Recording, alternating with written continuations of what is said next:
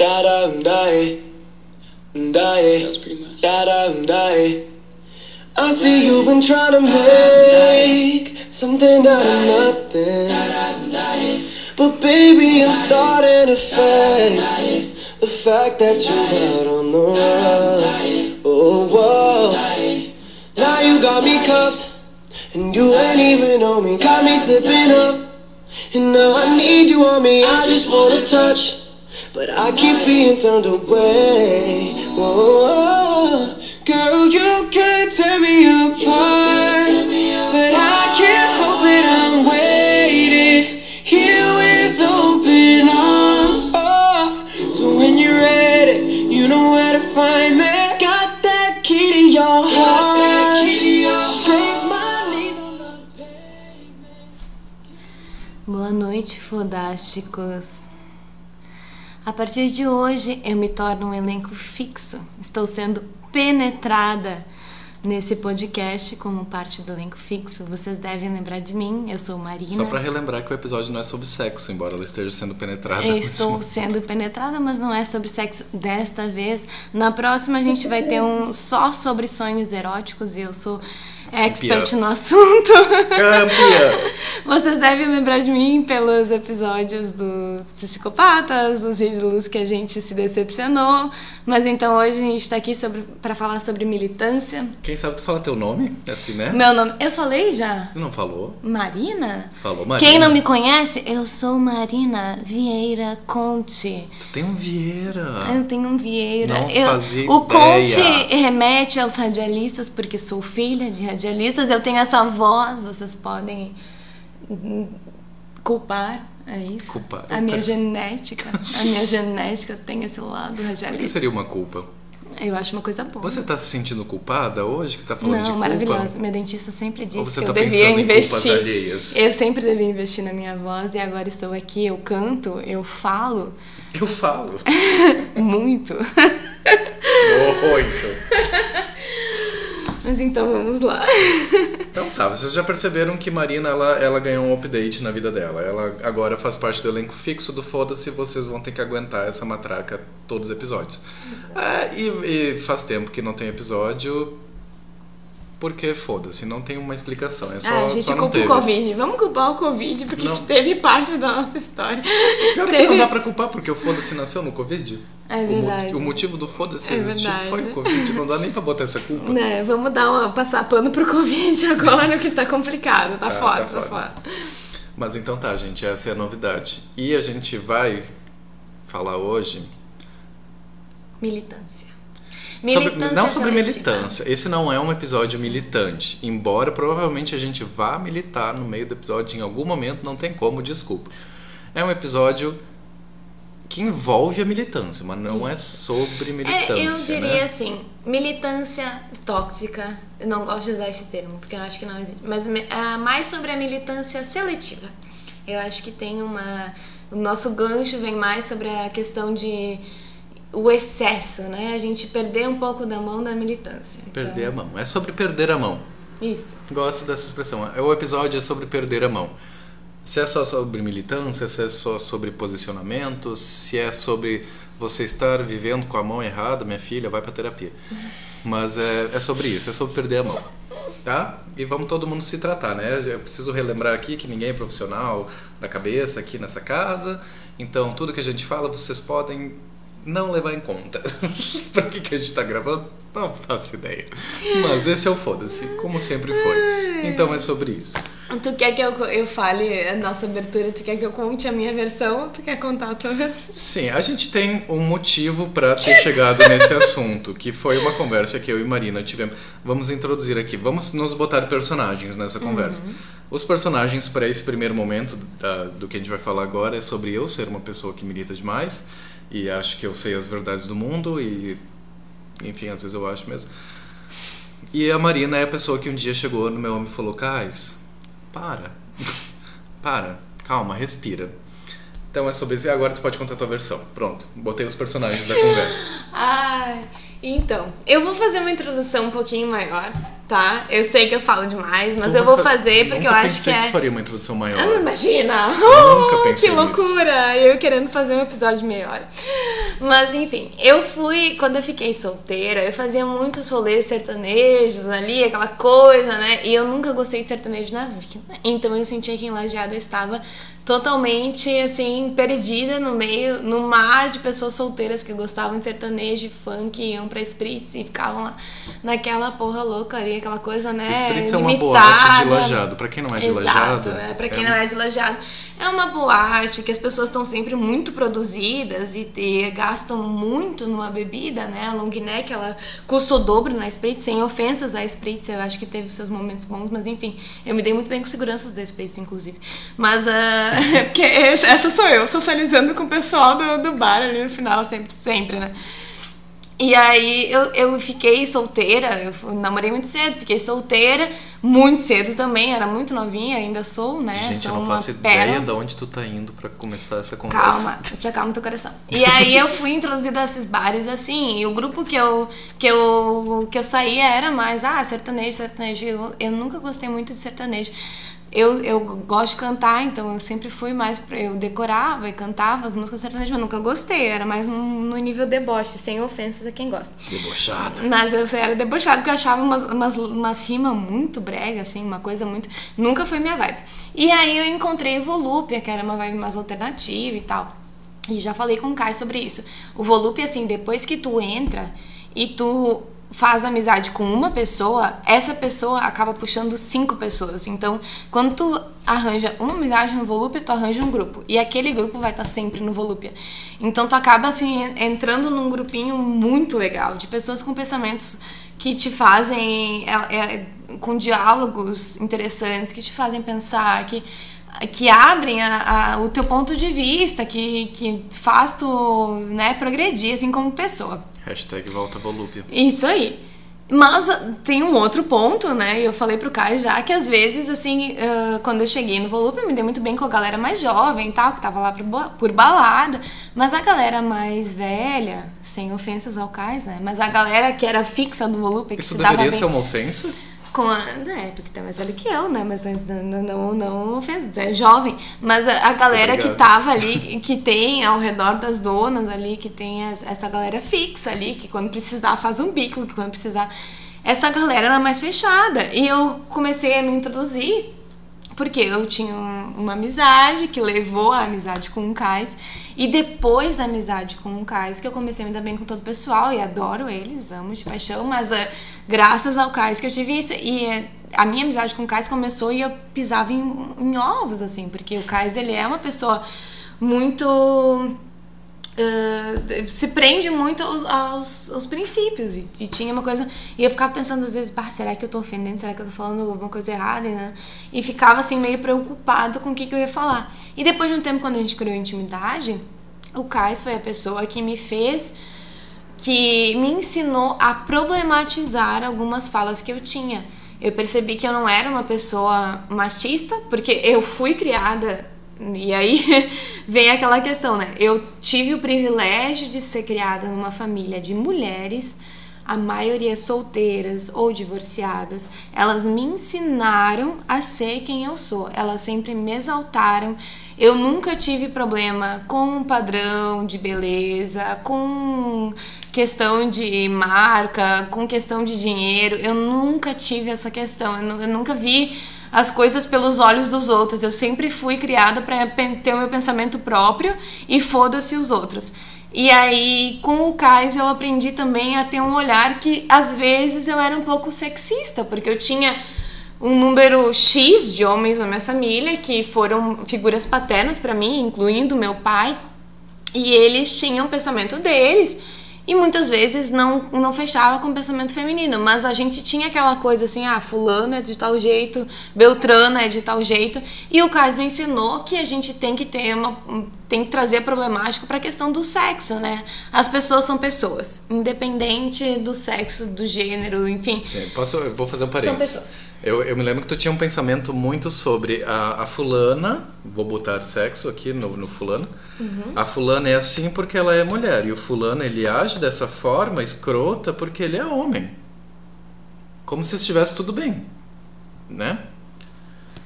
Esse é o parênteses. Mas eu vou te dizer, eu ainda tô aprendendo. Sim, a gente tá sempre A gente aprendendo. ainda tá. E é- Até eu, que sou esse anjo maravilhoso, rei da sabedoria, tô aprendendo. tá. Tu acredita aí, que eu ainda tô É aprendendo? uma loucura, porque eu fui, eu, eu cheguei com esse pensamento assim, eu fui aprendendo e tal. E aí eu tinha saído de um relacionamento que eu não acreditava que era muito a mesma vibe. Eu já tava, quando eu amadureci da adolescência pra, pra vida adulta, eu estava num relacionamento. E quando eu, né, me tornei a mulher que eu sou, eu trouxe muito da, da, da minha criação. Eu trouxe aquela coisa da mulher forte, que trabalha, que é independente, foda-se, não pode depender de homem. Não... E chegava a ser um extremo, assim, todos os homens que, depend... que tu depender vão ser machista, todos os homens. Chegava a ser um extremo, assim, tóxico também, não era uma coisa saudável. E aí, no relacionamento que eu tava, eu não tava mais feliz. Eu vi que era que eu, eu amadureci pra ser uma mulher diferente. E eu entrei nesse, nessa vibe do volúpia. E eu conheci pessoas, inclusive, que eram os esquerdomachos, que a gente chama, que eu não gosto muito de botar em caixinhas, né? Porque eu sou libriana, eu sou indecisa, eu gosto das coisas assim, as pessoas são como elas são e tal, né? Mas a gente, a gente sabe que tem alguns Tem- é que- estereótipos que a gente tem que adotar, não Tem adianta. umas pessoas que não é a gente que bota na caixinha, Não, elas vieram vestidas dentro da caixa. Gente, desculpa, mas tem gente que já vem Tem, dentro da caixa, não fui eu que tem. botei. E, E- foda-se E vocês. tem boys que vêm, ai, eu defendo as mulheres, eu não sei o quê, mas aí nos relacionamentos eles são tóxicos, eles são abusivos, eles fazem as mulheres se sentirem um lixo. Então a gente sabe que eles não são tudo aquilo que eles pregam, né? É só charme. Então tem, é, e no Volúpia tem muito esquerdo macho. A gente Tem. tem, que admitir. Eu, Claro que eu, eu amo Volúpia, mas eu não posso passar esse pano. Tem muito esquerdo macho no Volúpia. A gente, eu já me envolvi com vários, enfim. Mas aí então, ah, Mas começou. Esse problema não é do volume, esse problema é Não, do esquerdo é, é, não, e do, do- da vibe, eles se inseriram nessa vibe, assim, né, com esse propósito. Eu acho que alguns ainda a gente consegue botar. Eu, eu, é bom que eles tenham uma, uma abertura pra entender o que tu tá falando. Então eu ainda acho assim, esquerdomacho é mil vezes melhor do que um boy muito. Eu, eu dei dizer vibe sertaneja, né? Eu não gosto muito, porque tu pode gostar de sertanejo e ser alternativa igual. Eu não gosto de entrar em caixinhas, mas eu acho que tem uma. um- Não gosto de entrar, tu- mas entro. Mas entra. Ai, não adianta. A gente entra também. É isso que a gente vai trabalhar hoje. Sobre a, nossa, a problemática na nossa própria É, fala. Problematizar as nossas problematizações. Exato, exato. E aí eu acho que tem isso, um, um pouco disso, assim. Mas o, o episódio surgiu porque eu comecei um relacionamento, e, né?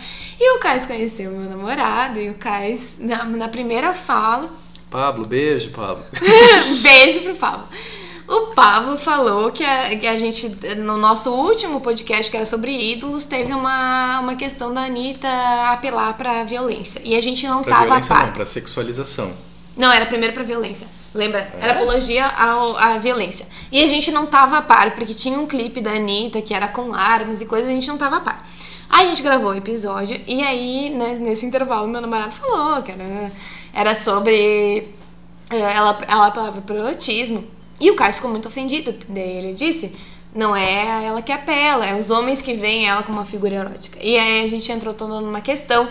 E assim, no fim do dia, vou, vou passar um pouco, um pouco de pano pros dois, né? Eu, eu acho que o Caio estava certo e eu acho que o meu namorado não quis dizer o que ele quis dizer. Eu, eu acho que tem uma questão da erotização, sim, os homens erotizam as mulheres. Eu acho que tem homens que também apelam pro erotismo. Sim. Mas E- ninguém fala sobre eles. E, e daí eu acho a questão assim, não é. Meu namorado não quis dizer que não é porque a Anitta tá com a bunda de fora que ela é puta, né? Que ela é uma figura erótica. Não foi isso que ele quis dizer. Foi uma questão que as funkeiras hoje em dia elas têm uma, uma apelação um pouco mais pra. É uma coisa um pouco mais sensual, mas não é necessariamente erótica e não é. Então tem tudo no meio termo. Ou e aí. se, se for erótica. Não quer dizer. É é uma, problema? É uma performance artística. Eu gostava do 50 Cent quando eu tinha 11 anos. Eu dançava a música Uh, qual é a música que ele tinha? Candy Shop. Eu dançava Candy Shop na escola, chupando uma chupetinha de shortinho curto e, e chuquinha na cabeça. E eu não via maldade nenhuma. Eu não entendia que a música falava sobre chupar, né? Aquilo. Mas. Piroca. É, não queria falar, mas né? Mas é o foda-se. A gente, a, a, gente tem uma censura. Não, eu não entendia. Não eu censura. sabia que a letra falava sobre isso, mas eu não tava pensando sobre chupar piroca aos 10 anos. Eu, aos 11 anos, eu só falava, dançava porque eu achava uma música sensual. E na adolescência a gente quer ser sexy e não consegue porque a puberdade atrapalha tudo. Mas enfim, a puberdade é uma merda, essa é a resolução. Mas eu sabia que o 50 Cent estava sendo erótico e que tinha uma apologia ao erotismo e tudo bem entendeu? A Anitta tem. A, a outra. Ai, como é que é o nome agora? Me fugiu. A ex do, do Whindersson, a. Luísa Sonsa? A Luísa Sonsa também tem, mas tudo bem, a gente gosta de dançar as músicas dela e rebolar a raba até o chão. Mas não tem problema com isso. A gente tem que entender que a Anitta é um personagem. E a Anitta, pessoa fora, é outra pessoa. E se ela quiser dar para quem ela quiser, ela pode também. Não tem nada a ver com isso. Ninguém então, tem nada a ver com isso. Exato. Mas a nossa discussão começou porque o Kaiser ele ficou muito alterado. A, a, alterado com isso. E ele criou uns preconceitos. E aí a gente entrou numa discussão e eu disse: Ah, Kaiser, né? Se eu namorasse um cara machista Tu, tu, tu, tem confiança em mim? Eu não ia namorar um cara que fosse machista e tal. E a gente entrou nesse debate. E aí eu falei pra ele. E devo, entre parênteses, dizer que ele, ele ficou três semanas sem me responder, mas ele deu. Eventualmente eu liguei pra ele pra saber se ele tava vivo, pelo menos. Mas Nossa, eu falei pra que ele exagero, que gente. eu tinha noção de que as pessoas elas tinham uma fala que às vezes não eram 100% corretas mas que a gente tinha que ter um pouquinho, aquela coisa de diplomacia que eu vou dizer que librianas têm de sobra, a gente tem um lado diplomático, a gente tem esse lado de se colocar no lugar da outra pessoa, entender. Sim, fica pesando, é a balança. Não, é a balança, a gente tem, eu vou dizer assim, eu achava que eu era intolerante, mas hoje em dia eu vejo que eu tenho essa coisa muito presente em mim. E a gente tem essa coisa de equilibrar, e ver que não é bem assim e explicar. E eu falei pro Cais que às vezes a intolerância ela pode ser uh, que às vezes a militância ela pode ser alienante, a gente é. se aliena, a gente acaba não ouvindo muito a opinião do outro, não tendo paciência para as outras pessoas. Ou nem alienante, às vezes a militância ela pode ser até uh, intolerante. Exato. E foi sobre isso que a gente conversou e que eu comecei a, a parar, pensei, não, tá, para um pouco, pensa também teve eu entrei numa bolha de começar a pensar um pouco mais sobre isso tentar entender também quando vale a pena o para quem eu tô que, que resultados eu tô gerando a partir dessa minha militância excessiva. Uh, tipo assim às vezes o que eu tô falando nem tá tão errado mas às vezes é, será que é o momento correto?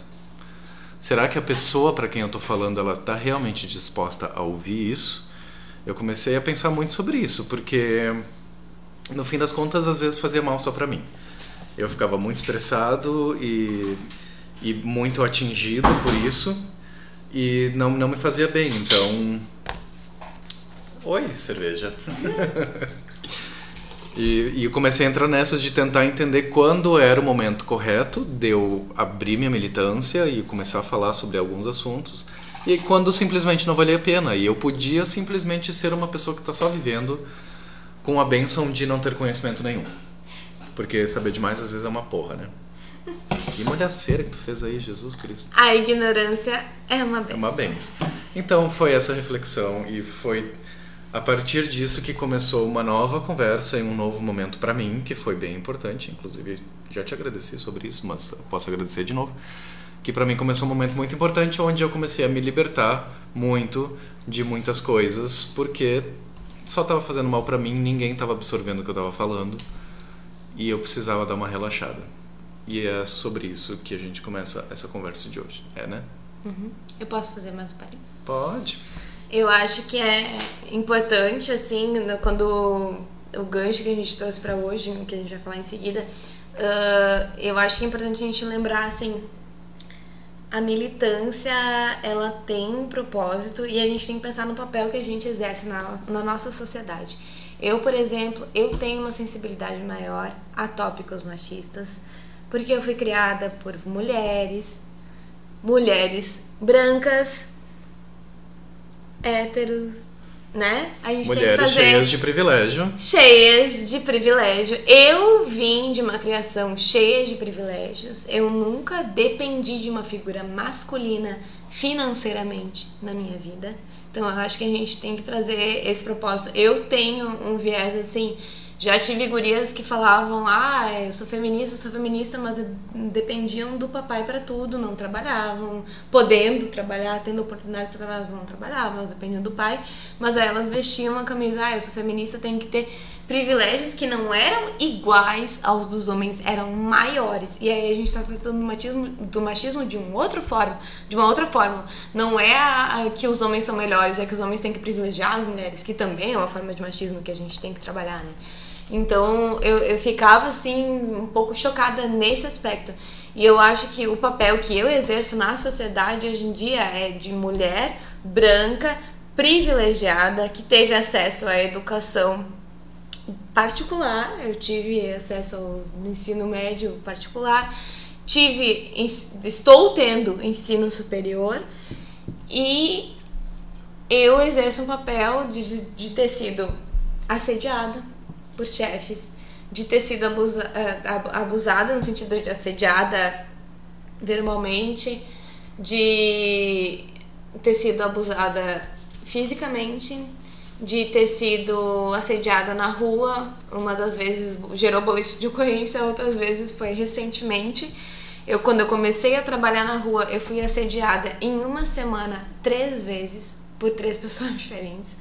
Em uma delas eu tive que voltar chorando para casa e precisei que meu namorado saísse para caminhar comigo na rua, num bairro que é bem seguro, bem privilegiado, alojado. Então são coisas assim que eu como mulher me sensibilizo. Eu como uma estudante de direito vou me sensibilizar por questões que tratam de abuso sexual, verbal, físico. Vou, eu tenho esse viés. Não tive a, a questão racial presente na minha família, mas eu sempre tive uma criação de entender que as pessoas são todas iguais, mas não é a minha militância. A minha militância sempre vai ser mais forte com as mulheres porque é uma questão pessoal. E o Cais tem uma militância na questão dele ser um homem homoafetivo, dele ter um viés diferente. Dele homoafetivo ter... e homossexual, porque. Homossexual, tu tem uma experiência diferente, tu veste essa camisa porque é o papel que tu exerce na sociedade. E isso não está errado. É o papel que tu exerce, tu tá reeducando as pessoas ao teu redor. E isso é a tua função em um certo ponto. Mas não pode te sobrecarregar. Exatamente. É sobre aquilo que nos faz bem quando a gente quer mudar a sociedade à nossa volta, é para a gente ficar numa situação melhor e mais gostosa. Tudo bem que confrontos são desconfortáveis, sempre, sempre vão ser. Agora, isso começar a afetar a tua vida significa que talvez você esteja fazendo alguma coisa errada. Quando isso começa a te afetar pessoalmente, tu talvez esteja perdendo o ponto de de como tu tá fazendo essa mudança. E talvez ao invés de tu conseguir mudar as pessoas, tu vai dar mais ranço nelas. Ponto. Ponto. Né? E a gente entra no nosso gatilho, então. Vamos no foi... gatilho. vamos, vamos de gatilho. a gente vamos. tem uma pauta que diz que é gatilho. Vamos de gatilho. Então a gente vai entrar na a questão do episódio. Vamos de gatilho? Tá, então. Vamos de gatilho. I'm not gonna spend my life being a color. Never you agree with me when I saw you kicking dirt in my eyes.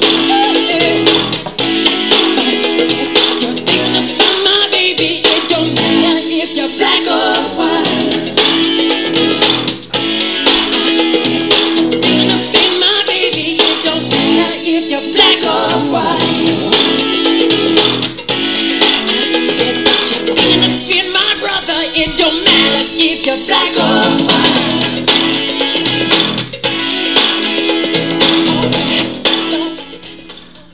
E qual é o gatilho então que a gente quer falar sobre?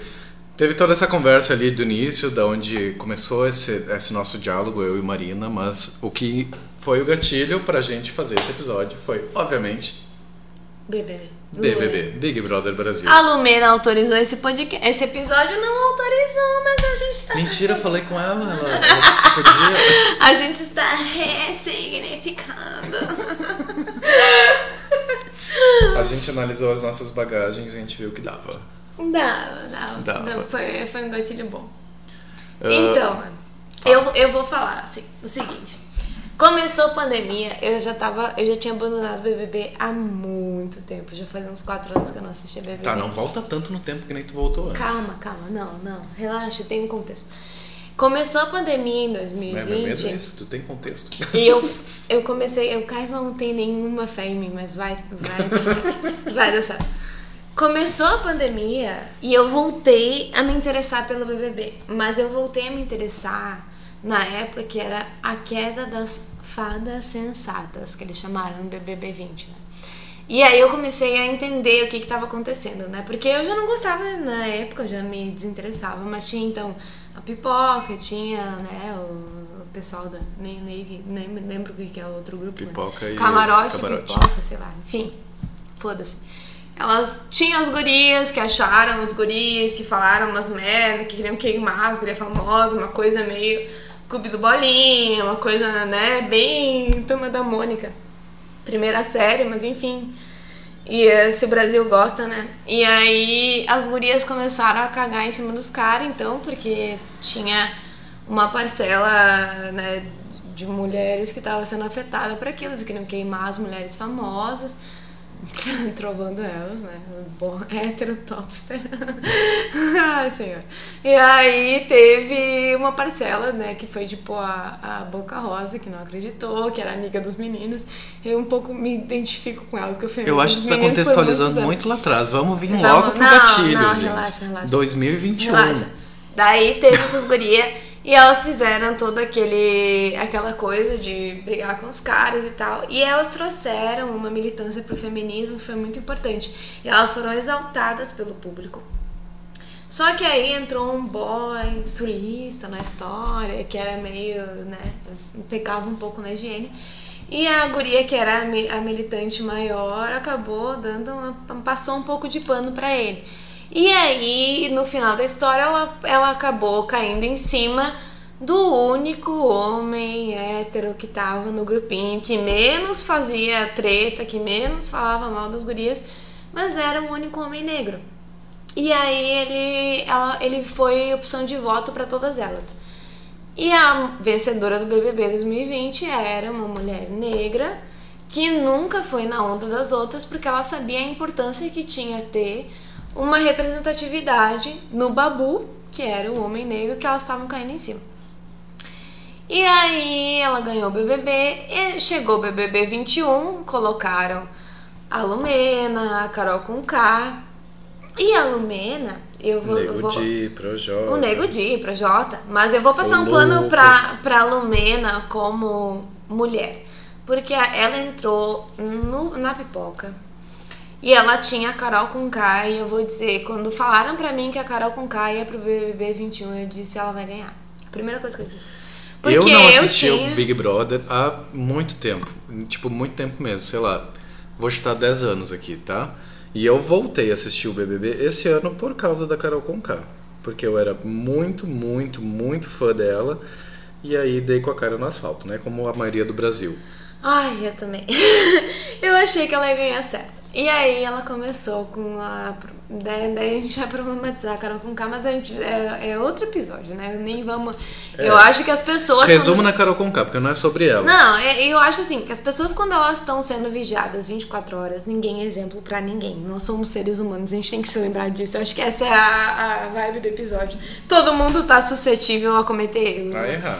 E eu acho que a gente, Acho quando a a gente tá numa... é o que a gente faz com os nossos erros. Exato, Como a gente é como a gente encara. reage a eles Exato, depois, né? exato. E ali dentro da casa. Errar né, todo mundo pessoas- erra. O problema é o que tu faz com Exato. As pessoas poderiam ter atitudes diferentes dentro da casa e não só vendo a repercussão do lado de fora. A gente poderia ter visto as pessoas de uma maneira diferente, né?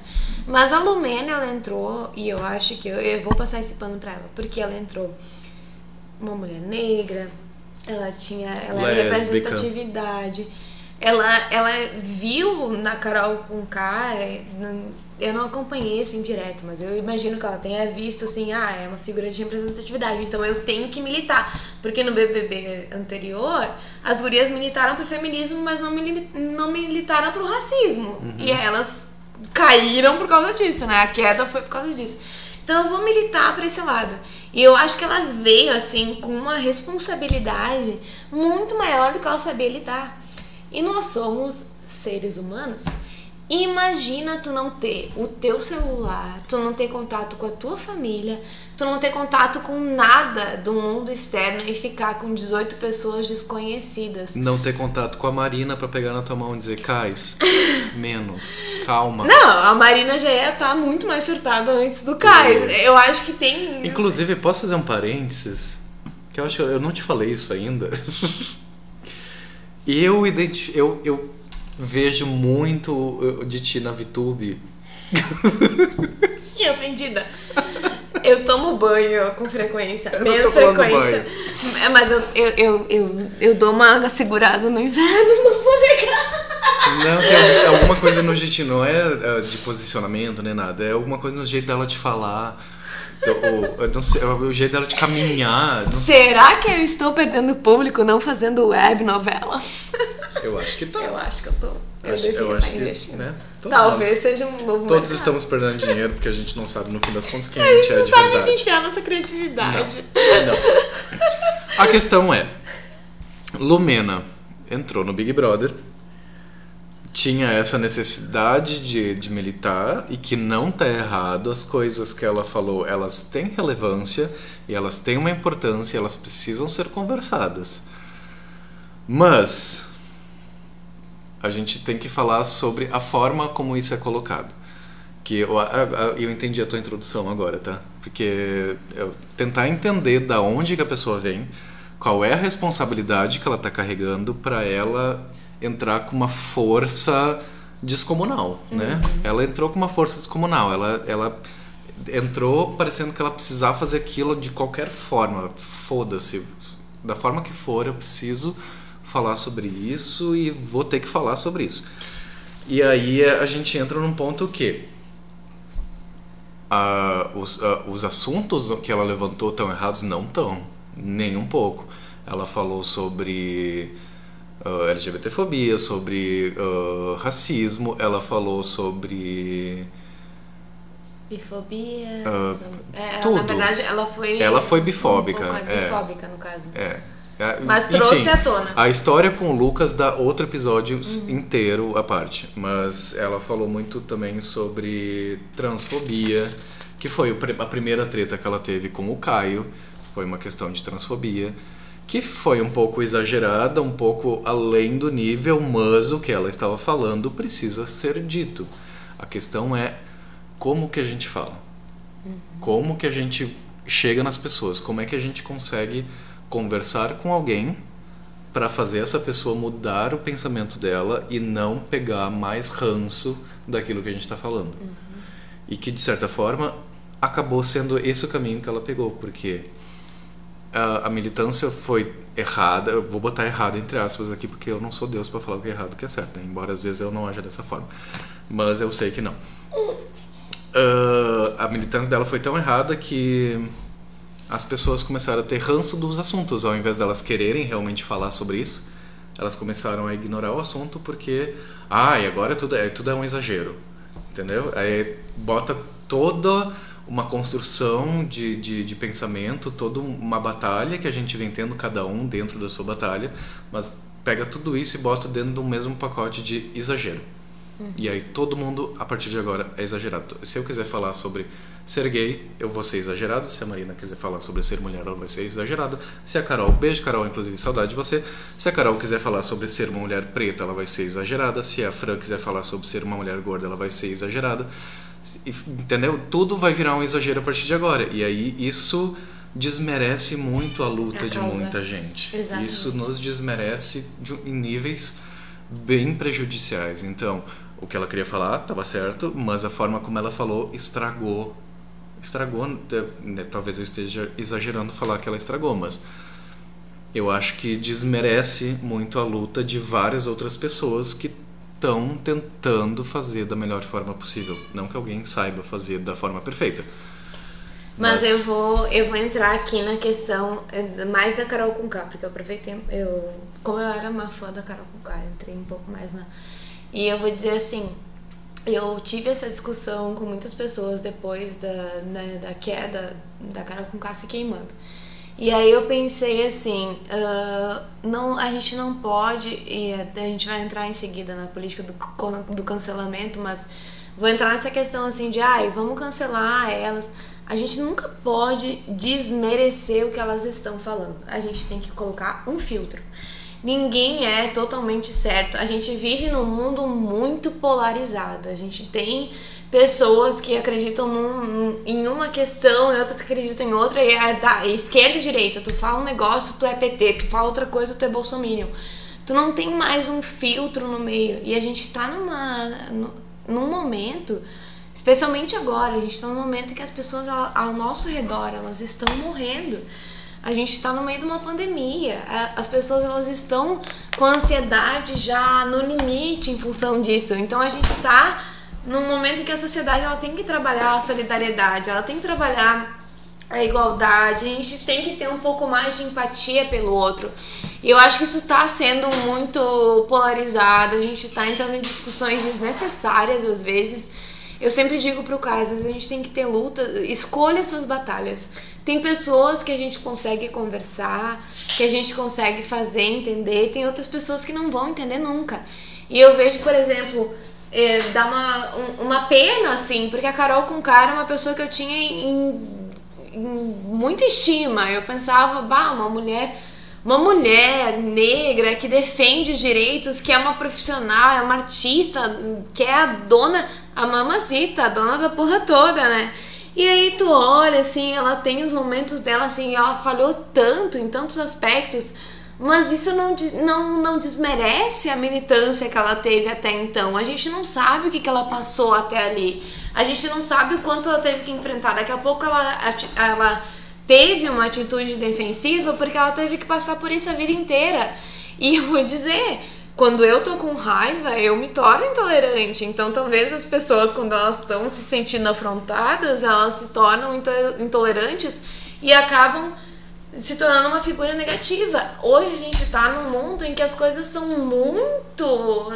Se torna uma proporção excessiva. Dez minutos depois todo mundo esquece que os outros fizeram no passado. E aí isso é um problema. É um problema. Porque as coisas elas não tão, elas não têm a medida, falta proporção nos problemas. Ela, a pessoa fala um negócio, ela é cancelada, ela é problematizada.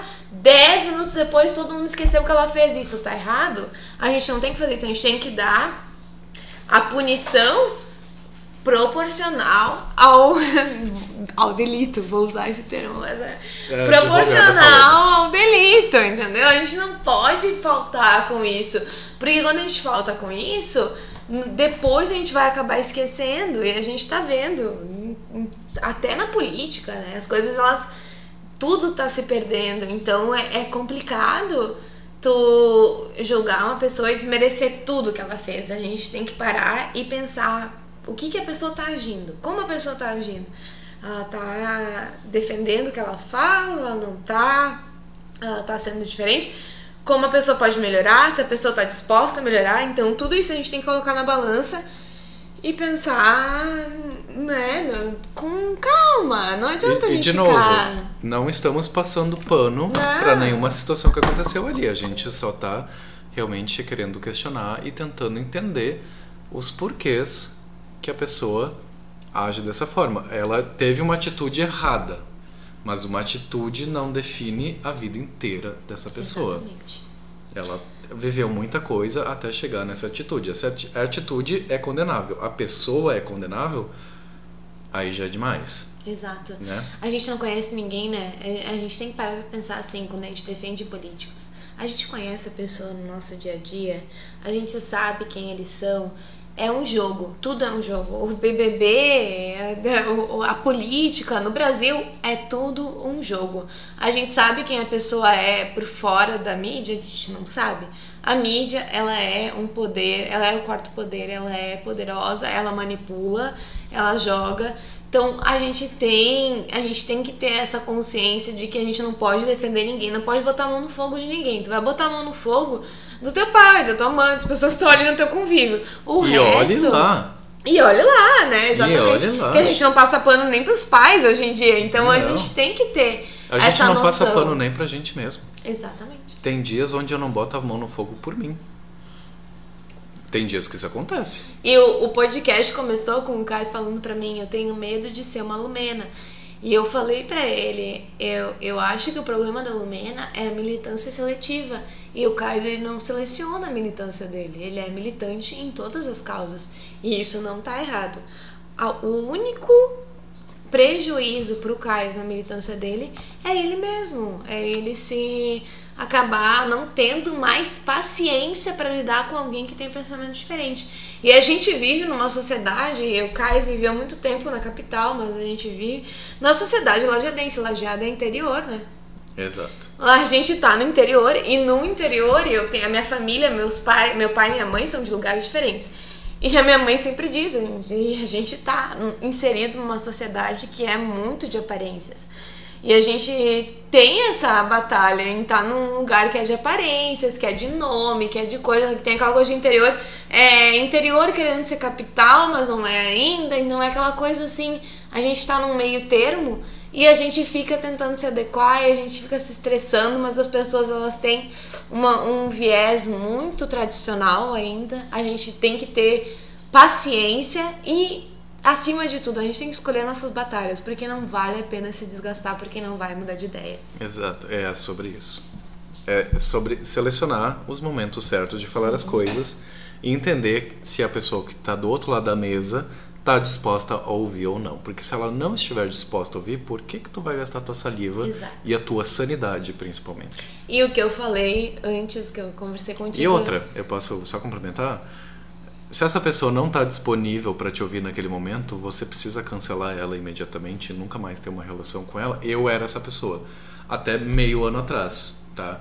Eu era essa pessoa. onde Se eu vejo que alguém não está disponível para me ouvir, não quero ter relações com você. Ponto. Não preciso te encontrar. Mas por quê? Por que, que eu não posso? Essa pessoa pode ter uma opinião discordante da minha, pode ser uma opinião muito importante, pode ser. Mas eu posso tá perdendo primeiro a oportunidade de conhecer uma pessoa legal na minha vida, mesmo que ela tenha essa opinião esquisita do meu ponto de vista, tá? Mas também eu posso estar per- perdendo a oportunidade de me aproximar uma- de uma pessoa que, ao longo dessa aproximação, eu posso conseguir, ah, quem sabe, mudar essa opinião que eu discordo com calma, com tempo, com paciência. Não precisa ser na- no primeiro contato. Ah, e dentro desse gancho até ia comentar a questão de tu conseguir socializar com outras pessoas e entender o ponto de vista. A gente não é detentor da verdade. Não. A gente tem que entender que a gente não tem. As pessoas têm que estar sempre Tem dispostas. gente aí que tá ouvindo que vai dizer, ah, e o Kais ele acha que é detentor da verdade sim. E eu não vou dizer que, que eu não acho, às vezes eu, eu meio que acho. Mas tu tem que aprender. Não, é, é aquela coisa assim. A gente Mas no fundo eu não acho. aprende. Não, a gente aprende com os outros, querendo ou não, a gente tem que ter essa essa coisa de se abrir pra opinião, pra entender o que, que os outros estão falando, pra Sim. conseguir convencer de uma maneira que tu não te não elimine aquela pessoa do teu convívio, Exato. que tu consiga introduzir, e é aquilo que a gente olhou naquele vídeo, até foi indicada a Lorelai Fox, que fala sobre a militância, o fim da militância, que é sobre a militância ela ser um negócio que reeduca as pessoas e não que exclui. Exato. E a gente fala muito, e eu comentei E com a o gente Kais, entra nisso na cultura do cancelamento, a, né? a militância ela é muito seletiva às vezes. Mas aí tu exclui outras pessoas, ah, tu pensa diferente, eu vou te excluir do meu convívio. Não é assim. A gente tem que respirar fundo, ouvir o que a pessoa tá falando. E aí tem os excessos, mas também tem as omissões. Eu, por exemplo, me por muito tempo eu ouvi, eu, eu estava num círculo de pessoas que eram de opiniões políticas diferentes, de enfim, tinham opiniões sociais diferentes das minhas. E eu introduzia aos poucos a minha opinião, mas ouvindo o que elas falavam, eu introduzia de mansinho. E no final do dia, às vezes eu ficava com aquilo me martirizando. Eu pensava, por que, que eu não falei? Por que, que eu não falei? E aí depois eu pensei, respira. Respira. Os teus amigos, o Cais, por exemplo, falam, mas aí se estressam dez vezes mais. Eu não tinha estabilidade mental pra ficar me estressando. Eu não tinha. Eu sabia que eu não ia mudar a cabeça de algumas pessoas. Mas não quer dizer que essas pessoas não sejam boas. E a gente entra na questão assim, ó. Esquece opinião política por 10 segundos. A gente não tá num país em que a gente pode dizer que um é bom e o outro é ruim, que tá todo mundo meio fudido. Vamos, É, vamos mas- aceitar isso pra, pro, começo, tá? Tá todo mundo meio vou, fudido. vou deixar a imparcialidade de lado um pouquinho, porque a gente não pode dizer quem é bom e quem é Oh. ruim, mas a gente pode dizer quem é péssimo, que é o Bolsonaro. Desculpa. Não, é, né? tudo bem, é- é, mas A o gente nosso ponto de vista, sendo- né? É, a gente Sim, sabe. mas nesse sentido eu tenho certeza que o meu ponto de vista tá Somando certo. os nossos prós e contras, ele ainda tem mais contras. Mas ah, não é essa a questão. Eu, eu quero dizer o seguinte: que é isso que eu conversei com o Kais. A gente tá falando de opiniões políticas e tal. Tu votou em uma pessoa por um determinado motivo. Às vezes é pela tua vivência, às vezes é por uma opinião econômica, às vezes é por um viés mais social, que é o que eu e o Kais temos. Ou às que a vezes gente é fala que a gente é de esquerda. Mas se tivesse um político bom de direita que a gente concordasse, a gente ia votar na. Eu votaria na direita se fosse um político legal. Eu não ia me dizer totalmente da esquerda. Se não fosse um Bolsonaro da vida, se fosse um político que fosse ok não tivesse ninguém legal na esquerda, eu votaria na direita. Eu vou dizer. Não é um negócio que vai totalmente. Não é os extremos. Eu acho que tem que ter. O que tu acredita sempre vai ser o que vai prevalecer pra ti. Até porque a gente vive numa cidade que não existe esquerda. Não. Tirando É ao, ao nosso grupo. Complicado. É A complicado. representação política de Lajado não existe uma esquerda real. O PT de Lajado, ele é bem centrão. O PT de Lajado, ele não é o PT do Brasil, ele é o PT de Lajado e ele é bem centrão. Então, em Lajado não existe uma esquerda. Uma esquerda real que tá lá para botar cara por nós, que nós que somos simples viventes da cidade, que somos de esquerda, não tem um político que nos representa aqui em Lajado, tá? Ponto. É, né, tô falando da cidade Mas, agora. Voltando ao gancho, fugindo um pouco da política, eu, o que- o que a gente estava conversando antes, eu acho que tem a questão de. Tu pode votar em quem tu quiser. Todo mundo é livre para fazer o que quiser, todo mundo é. Eu acho que tem um limite, assim, ah, tu, tu vai defender o político que tu votou até um certo ponto. Tu não pode defender tudo que ele fala. Eu sempre filtro assim, ah, quem é quem votou no Bolsonaro pelo que ele fala, quem votou no Bolsonaro pelas implementações no governo dele. Isso é diferente. Eu acho que a gente tem que ter essa, essa visão e tem que ter especialmente. E é isso que a gente tá falando. A questão assim, tá, tu votou no Bolsonaro. Mas como tu age com as pessoas ao teu redor? Tu é uma pessoa que respeita todo mundo. Porque o problema com o Bolsonaro é ele ser homofóbico, ele, Ele ser ser machista. Ele fala merda. O Bolsonaro fala merda. A gente, todo mundo sabe disso. Até quem votou nele sabe disso. Esquece, vamos esquecer isso por um pouco. Mas assim, Ah, o tu é votou nem nele. todo mundo, né? Não, mas é, tem gente que votou nele só porque ele fala essas merda. E tem gente que votou nele por outros pontos de vista, porque queria votar na direita e só tinha ele. Então a gente tem que filtrar um pouco isso. E eu acho que é importante assim. Esqueçam opiniões políticas por 10 segundos. A gente tá numa sociedade em que todo mundo tá morrendo o tempo inteiro. A gente não sabe qual pai do teu amigo vai, vai ficar bem, qual não vai. A gente fica numa angústia. Eu, eu tive Covid há duas semanas atrás, tô me recuperando. Tô, eu passei por todos os sintomas, sofri horrores, eu senti que eu renasci com o Covid. E eu vejo todo mundo ficando doente ao meu redor e me preocupa. E aí eu paro pra pensar, o que que tu tá aprendendo com isso? O que que as pessoas ao teu redor estão aprendendo com isso? As pessoas que votaram no Bolsonaro, elas acreditam que não pode vacinar, elas acreditam que não pode usar máscara. As pessoas que estão ao teu redor, elas têm opiniões homofóbicas, elas têm opiniões racistas, ou elas só são pessoas que respeitam todo mundo, mas votaram no Bolsonaro? Então a gente tem que ter essa visão. Todo mundo é livre para fazer tudo o que quiser. O que, que elas estão expressando com isso? Tem pessoas que votam na esquerda, mas fazem um monte, monte de, de merda.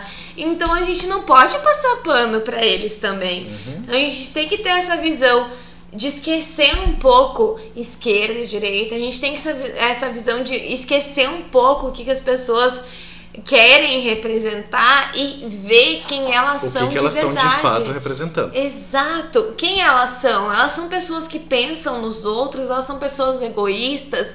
Vamos botar esse filtro na nossa cabeça um pouco. E vamos falar sobre a cultura do cancelamento também? Vamos. Porque no fim isso tudo vira um puro cancelamento e a gente acha que isso é um pouco estranho.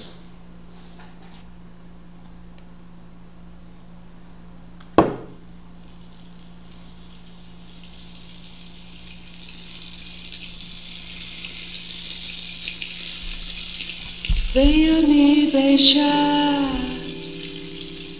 meu doce vampiro. Oh, oh, oh, na luz do luar. Ah, ah, venha sucar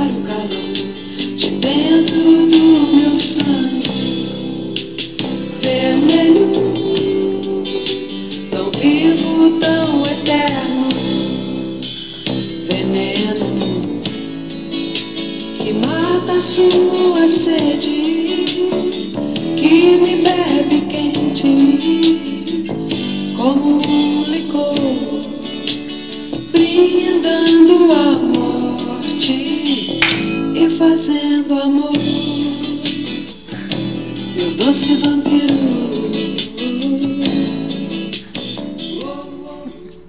Marina tá animadíssima aqui, tá dançando, sensualizando. Eu diria que ela está nua, mas eu não vou falar. Isso, Agora já semi- falei. Ih, droga, semi falei que tu tá pelada já. Putz, Vai. revelei. A Ai, Rita Lee, droga. assim, vai descobrir a Rita Lee aos 7 anos. E depois que eu descobri, nunca mais larguei. A gente vai falar agora um pouco sobre essa porra dessa cultura do cancelamento. Tá. E a gente vai falar sobre isso dando exemplo, né? Que a Marina tá É, louca pra eu- falar sobre isso, então eu só vou abrir tô- o microfone pra tu. Eu tô puta. Eu vou falar logo que eu tô puta, Ela tá? tá puta. Eu tô puta, porque assim, eu como uma libriana não sou uma pessoa que curte confronto, eu dou uma passada de pano pra todo mundo, eu dou aquela filtrada, eu sou uma pessoa diplomática, eu penso, eu reflito. Eu escolho os lados da situação, mas eu fiquei putaça essa semana e eu disse pro Caio se tinha que participar do nosso podcast, porque a gente atrasou pra caralho, já que a Lumina já saiu do BBB e já perdeu o Ibope ali, eu vou cagar em cima de quem botou disse que a Rita Lee devia ser cancelada. Assim, tá? Pra contextualizar, a Rita Lee colocou que no Dia da Mulher era Xerecas Day, ela colocou xerecas com o X em cima do A, Xerecas Ah, Day.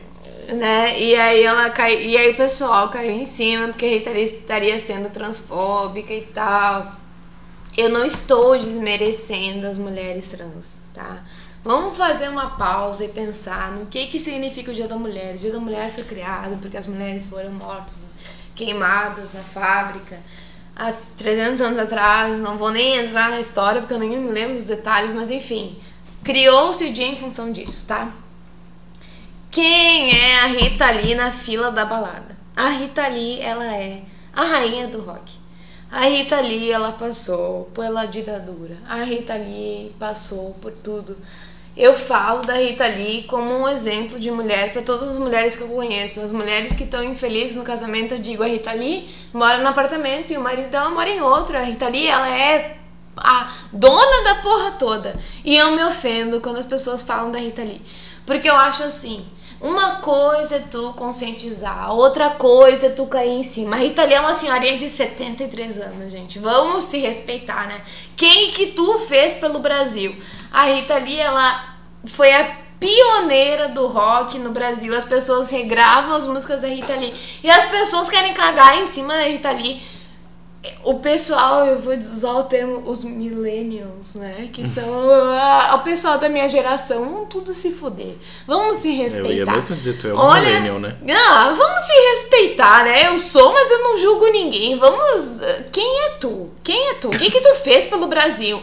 Tu tá aí comendo do- da- da- pelos teus pais, pa- eles estão pagando tuas coisas, tu tá aí jogando videogame o dia inteiro e quer ficar problematizando a, a- uma senhorinha que recém foi vacinada, inclusive fiquei emocionada com a, a vacinação da Rita Lee. E aí tu vem querer cagar em cima da Rita Lee, vai te enxergar. A gente não viveu numa ditadura. A gente, eu sou da geração de uma democracia. A gente, eu cresci na democracia. A gente não tem a mesma visão que as pessoas há 40 anos atrás tinham.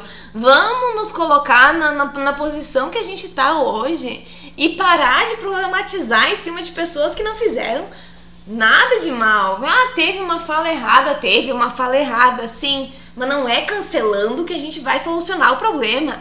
Isso é só cagar em cima de quem teve todo um histórico de 40 anos de sucesso e aí vem os. Ah, tenho raiva, nem vou falar Tô Ela tá puta, real. Eu fico muito puta. Passou? Desabafou? É que assim, me irrita não, ela não desabafou a ideia Tá, de política de cancelamento, entendeu? A gente não tem que cancelar ninguém, a gente tem que tentar reeducar as pessoas. E eu acho assim, a gente tem que ter uma visão crítica das coisas, uma visão madura das coisas que as pessoas elas têm. A gente tá trabalhando com mídia hoje em dia, né? Vamos, vamos ver o que que é a mídia, né? As pessoas elas manipulam, elas vão pela opinião dos outros, elas vão. Então, tu tem que ter, primeiro, toda uma sustentação, um alicerce tem que ser a tua criação, os teus princípios, as tuas. E tu tem que seguir isso e tu vai adaptando conforme a sociedade, né? E a gente vai se evolu- evoluindo, a gente tem que estar disposto a aprender coisas novas. Chega um ponto que a gente já tá problematizando tudo, porque a Tudo. gente tá sem ter o que fazer. Essa é a realidade. E principalmente na pandemia. Ou nem isso, né? Ou a gente tem o que fazer, mas a gente tá tão não afim de fazer o que a gente tem o que, Que a fazer que a gente inventa. Baixando problema. A gente gosta de catar um problema. Ô, E todo mundo tem um monte de problema pra resolver da sua própria vida e não tá nada a afim gente de resolver os seus de problemas Culpar, de culpar. e vai dar os problema outros. pros outros. Exato. Vai A terceirizando, vai terceirizando. De terceirizar problemas. E aí, assim, tu vem me dizer que a Rita Lee tem uma fala transfóbica, tá? Mas aí a gente vai entrar nesse aspecto. A Rita Lee, ela trata uma mulher trans diferente do que ela trata uma mulher hétero, né? Uma mulher cis. É cis o termo, Isso. né? Uma mulher cis. Ela trata diferente. Aí a gente vai trazer outro aspecto. A mídia vai jogar isso? Não vai, entendeu? Porque o pessoal joga no Twitter, ah. Existe, existe um problema É. em exaltar o dia da mulher como o dia de uma mulher que tem xereca? Existe um problema. Ela teve a intenção de ofender mulheres que têm pênis? Acho que não. E aí que a gente tem que parar pra pensar. O dia da mulher já é uma problemática há muito tempo, né? Porque, meu Deus, por que, que a mulher tem que ter um dia especial? Por que, que a mulher não tem todos os dias? Aí tem toda essa questão do porquê surgiu o dia. A gente pode entrar nisso pra tudo. Mas assim, ó, a real é o seguinte: Semana a gente do, tem do que mês do orgulho LGBT, todo, todas as É, nossas é, pautas não, têm um dia específico. Exato. A gente tem que exaltar, tem que exaltar. Eu acho assim, ó, a gente tem que trabalhar a questão de educar para que seja todo dia. É só isso que precisa. Que todos os dias sejam o dia das mulheres.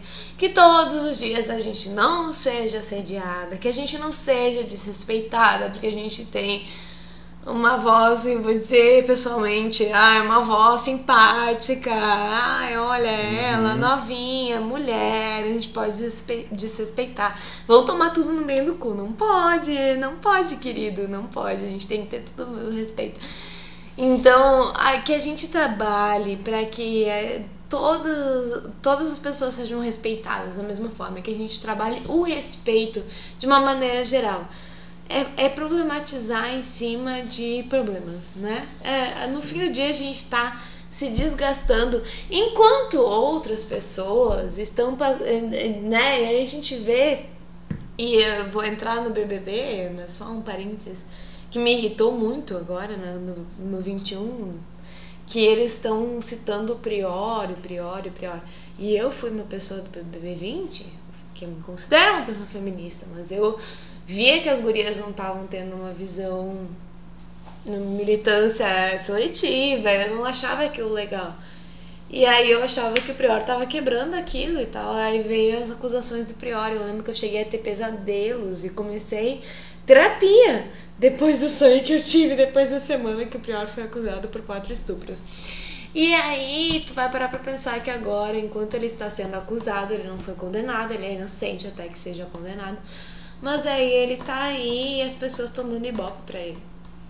E aí as pessoas estão dando ibope pra ele, mas estão caindo em cima da Lumena. Aí tu para pra pensar. Por quê? Uhum. Por que que sempre o homem hétero é priorizado e as mulheres e mulher negra, sabe? Por que que tem essa desigualdade? Eu não consigo entender. Porque Então- tem essa seleção. Exato. Então, assim, a gente tem aquele, aquela coisa, mas a gente, no fundo, assim, a gente já sempre acaba indo para um lado Uhum. que A gente tem, tem uma um viés. E aí a gente tem que estudar. Eu acho que no final do dia a- ninguém é detentor- detentor da verdade. Nós somos seres humanos. Eu, por exemplo, tenho falas que, que são às vezes homofóbicas, que são. Eu tenho muitos amigos gays, mas eu ainda tenho falas homofóbicas às vezes. Tenho falas machistas, tenho falas racistas. Mas o que, que é importante? No final do dia, eu paro pra pensar: merda, por que, que eu falei isso? Por que, que eu falei isso? Eu nunca mais vou falar isso. Porque quando eu falei isso, eu ofendi um grupo X. Por que, que eu tenho que fazer isso? Por que, que eu não posso ter uma fala quando eu tô com raiva? Por que, que eu não posso falar um negócio que não seja ofensivo para um grupo específico? Que seja só a pessoa que eu tô com raiva? Que acontece, a gente é ser humano. Então por que, que não pode ter isso às vezes? A gente tem essa coisa, a gente perde. E uma coisa que a gente. Eu, eu, converso, eu converso muito com o Kais sobre o limite da raiva. Eu sou uma pessoa que sente muita raiva. E eu sou muito, muito equilibrada e as pessoas acham que eu sou muito simpática. E aí, quando eu tenho raiva, eu me torno uma pessoa intolerante. E o que, que a raiva tem que servir? A raiva ela tem que servir para te movimentar, ela tem que fazer com que tu saia daquela zona De de conforto. conforto que tá te fazendo mal para te buscar coisas que te façam bem. Mas a raiva, ela tem que estar nos 50%, ela não pode ser 100%, ela não pode ser zero. Ela não pode ser intolerante, ela não pode ser tolerante demais, tu tem que estar ali. E às vezes, quando a raiva ela bate, eu me torno uma pessoa intolerante, então eu tenho que trabalhar isso em mim. Mas a consciência de que eu estou sendo intolerante, ela é introduzida graças ao momento que eu estou vivendo. Se eu estivesse sendo intolerante há 30 anos atrás, eu não seria como eu sou hoje. Então, eu acho que isso é importante. A gente tem que trabalhar a militância, mas de uma forma. É a militância sensata, é a militância que vai lá e te explica: olha, a tua fala tá errada, tu tem que falar assim, tu tem que falar assado. O que tu tá falando ofende um grupo. Tu tem que trabalhar o respeito a todas as pessoas. E não é uma fala que vem cheia de né, não, não maneirismos, assim, não é uma. Não tem que ser uma fala que busca ser intelectual demais para não alcançar o povo leigo. Ela tem que ser uma fala que alcance as pessoas Todo que mundo. não têm esse conhecimento. Tu tem que ter uma fala que alcance as pessoas ignorantes num nível em que elas entendam que a fala delas tá errada e que elas aprendam contigo. Mas para isso, tu tem que trabalhar a tua própria militância. Porque quando a gente é, em é, quando a gente tá militando em excesso, a gente fica a gente perde a medida e a gente fica cansado. É um cansaço. Tu tem que ficar todo dia dizendo pra pessoa não falar isso, não falar aquilo, isso cansa. Tu tem que aprender que tu tem que levar aquilo e dizer, eu entendo o que tu tá dizendo, porque tu teve uma criação assim, tu tá não introduzido concordo. numa sociedade assim. Mas eu te trago tal e tal questionamento. Trabalha com isso. E a gente tá falando muito da, da questão, e comentei com o Kais, da questão de, que é uma questão que eu, eu levo mais pro pessoal, questão do estupro, né, a toda que teve essa polêmica do estupro culposo, enfim.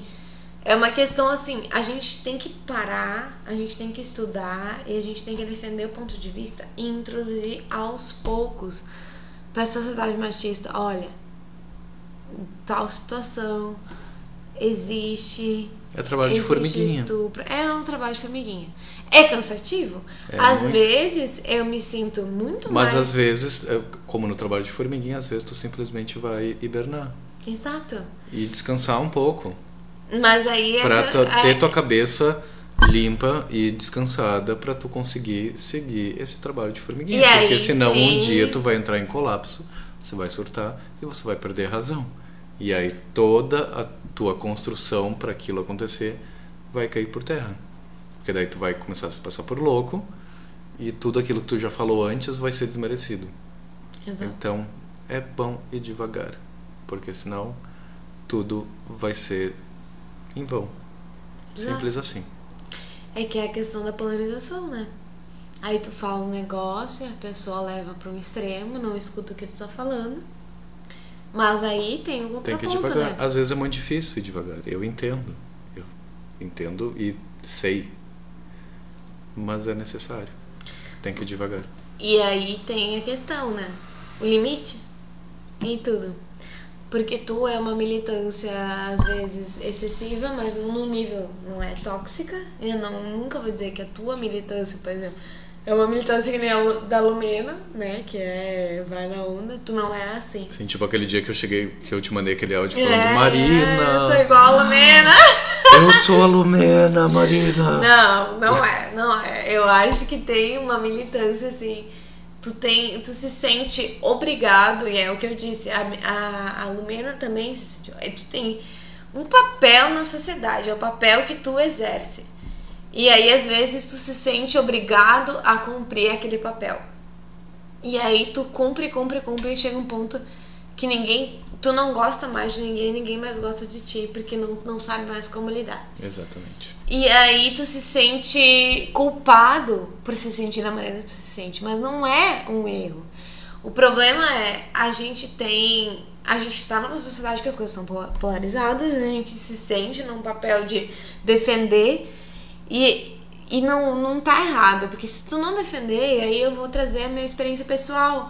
Eu já fechei vários dias assim no expediente em que eu ouvi tantas coisas e eu fiquei no final do dia pensando, eu poderia ter dito isso, eu poderia ter dito aquilo. Eu já trabalhei com pessoas e eu fui a única num lugar, num ambiente que não votou no Bolsonaro. Eu era a única.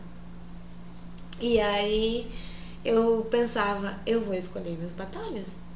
E eu fui introduzindo aos poucos o meu jeito.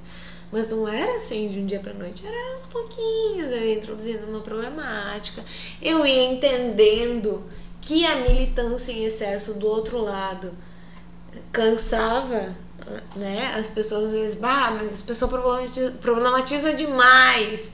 E eu concordava até com a mídia, porque eu sabia que a mídia às vezes problematizava em excesso e tinha e a gente vive num mundo em que, né, os tabloides eles trazem as coisas que são muito mais, muito mais problematizadas do que realmente É, são. mas a mídia também é, é quase um assunto à parte. também. Né, é, é, dá pra um outro episódio, né? Mas, ah, enfim, eu entendia isso e aí a gente trazia essa questão e, e debatia. Então, no final do dia, às vezes eu sentia que eu não tinha feito a minha parte.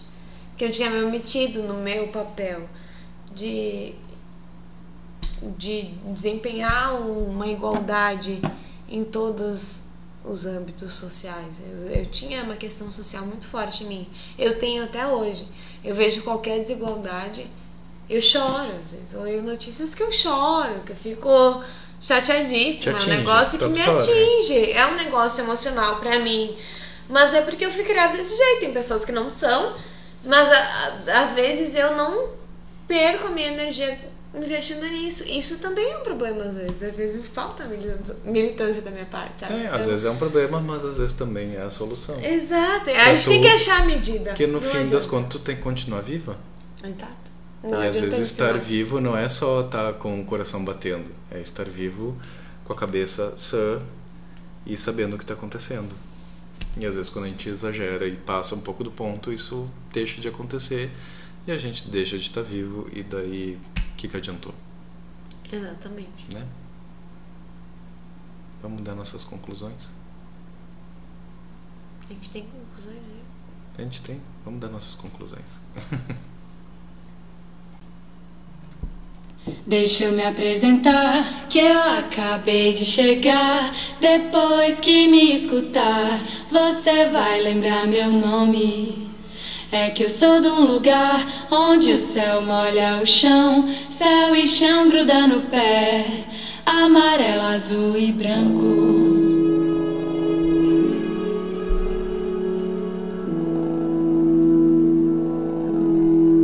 Deixa eu me apresentar, que eu acabei de chegar. Depois que me escutar, você vai que eu sou de um lugar onde o céu molha o chão, céu e chão gruda no pé,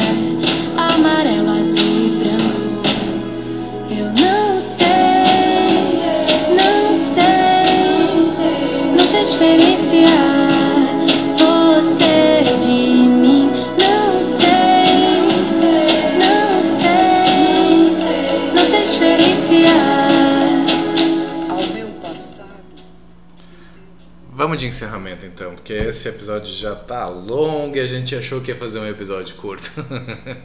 A gente achou, né? Nossa. a gente sempre acha, no, fim- no fim da, a gente sempre acha que vai fazer um episódio curto, enxuto e nunca funciona. Mas tá tudo bem também, gente. Vocês que escutem, vocês estão adorando. Eu sei que vocês estão adorando, vocês estão escutando até aqui, é porque vocês gostaram. Mas eu não vim até aqui pra desistir. Agora. Então, encerramento é só encerramento, né, gente? A gente vai agradecer que vocês ouviram tudo até agora. E a gente vai largar nosso foda-se. Porque é isso que a gente faz, no fim de cada episódio, a gente larga um foda-se. Hoje foi um, episódio só da casa, porque agora a Marina é da casa, ela é elenco fixo. Infelizmente pra você. Fo- fomos nós dois para a gente inaugurar esse novo momento do, do podcast. Quem sabe no próximo voltaremos a ter convidados e a Marina vai estar aqui sempre também, se ela chegar na hora, né? Né? É de duas, horas, duas horas e meia de atraso hoje. É, 2h47, na verdade. Mas, enfim, né? Ah, enfim. Eu acho que é importante, assim, pra ficar. E eu vou trazer a Rita Lee de novo nessa história. Mas eu acho que é importante, assim, pra gente pensar o que, que as pessoas que a gente tá. Principalmente política de cancelamento, política de militância. Vamos parar um pouquinho e pensar no que, que a internet hoje em dia, o poder que a internet tem na questão de mídia, principalmente, né? A internet ela cancela muitas pessoas, ela tem uma coisa muito poderosa na, na influência das, das pessoas na mídia. Mas tem a, um, a, a questão da Rita Lee, vou trazer aqui, tá? Tem questão de trans, transfobia e tal. Mas a gente tem que parar pra pensar, será que ela quis dizer isso? Será que ela disse, não quis Ela, dizer? ela realmente é gente- transfóbica ou É, ela só não, teve um ato vamos- falho? E vamos parar pra pensar assim, tá? A gente tá falando de transfobia hoje, mas a gente, há 20 anos atrás, a gente tá falando ainda dos direitos das mulheres e a- ainda hoje as Estamos. mulheres estão lutando pelo papel delas. O que, que ela representou nessa jornada? É ela, a nossa inimiga?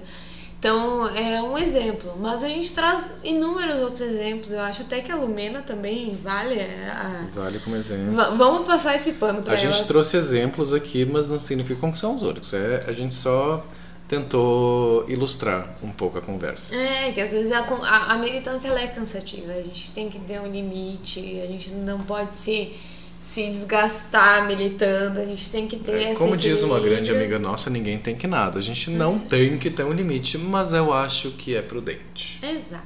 A gente, extremos, eu como libriana vou dizer, extremos são cansativos. Eu não gosto de extremos nunca. Não é 8, não é 80. Tem um meio termo em tudo na vida. Só não pode ser 17. A gente tem que se enfiar.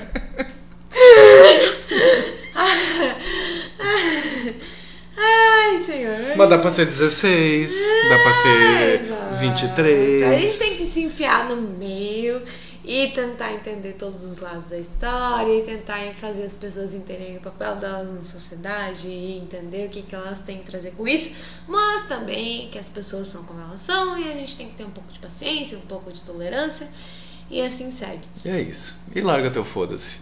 E larguei meu O que que tu quer que se foda hoje? Ah, eu, eu, eu vou, sinceramente, vou me fuder, vou fuder quem tá xingando a Rita Lee. Eu fiquei putaça. O negócio da Rita Lee, assim, foi um negócio que eu fiquei muito indignada. Uma Então, senhora aí de 70 e poucos anos. Foda-se os haters da Rita Lee. Foda-se. Ah, por- a mulher passou pela ditadura, gente. Ela foi uma pioneira do rock. Ela teve, eu li esses dias que ela foi escapou da prisão graças a Elis Regina. E tu vai parar pra pensar. Essas mulheres, elas são exemplos pra nós. É, Foda-se se há 40 anos atrás elas pensavam, elas não tinham um pensamento tão evoluído quanto nós temos hoje, mas a gente não pode cancelar elas. A gente tem que usar elas de exemplo e aprimorar, mas a gente não pode excluir elas de tudo. Então vamos parar um pouquinho pra pensar. Quem é tu na fila da balada? O que que tu tá fazendo? Tá, tu não votou no Bolsonaro, mas o que que tá fazendo pro país? O que que tá fazendo pra sociedade? Vamos parar pra pensar nisso. E aí a gente segue assim. É isso. Vamos olhar pra si um pouquinho mais e um pouco menos pros outros. E eu, eu hoje eu vou quebrar um pouco a tradição. Posso quebrar a tradição do foda-se? Eu deixo? Tu é o dono. Hoje eu vou quebrar a tradição, ao invés de largar meu foda-se, eu vou eu vou fazer um pedido de desculpas, não porque eu acho que eu preciso pedir desculpas, não porque eu acho que o que eu fiz até hoje foi errado, mas eu quero pedir desculpas para algumas pessoas que talvez eu tenha passado um pouco do ponto ou que eu tenha passado uma imagem de soberba, de dono da razão, que eu sei que eu não sou, embora às vezes eu tenha dificuldade de entender no momento. E não acho que eu preciso fazer esse pedido de desculpas, mas eu quero. Quero eu pedir desculpas. Hoje eu não vou largar foda-se, eu vou pedir desculpas pelos meus exageros e pelos pelas minhas pelos momentos que eu perdi a mão. E eu e é isso. Hoje não tem foda-se da minha parte. É só vamos vamos se alinhar. E é isso aí. E saúde pra todo mundo, Saúde solidariedade, todo mundo. que é o que precisamos nesse momento. Namastê. Namastê pra todo mundo.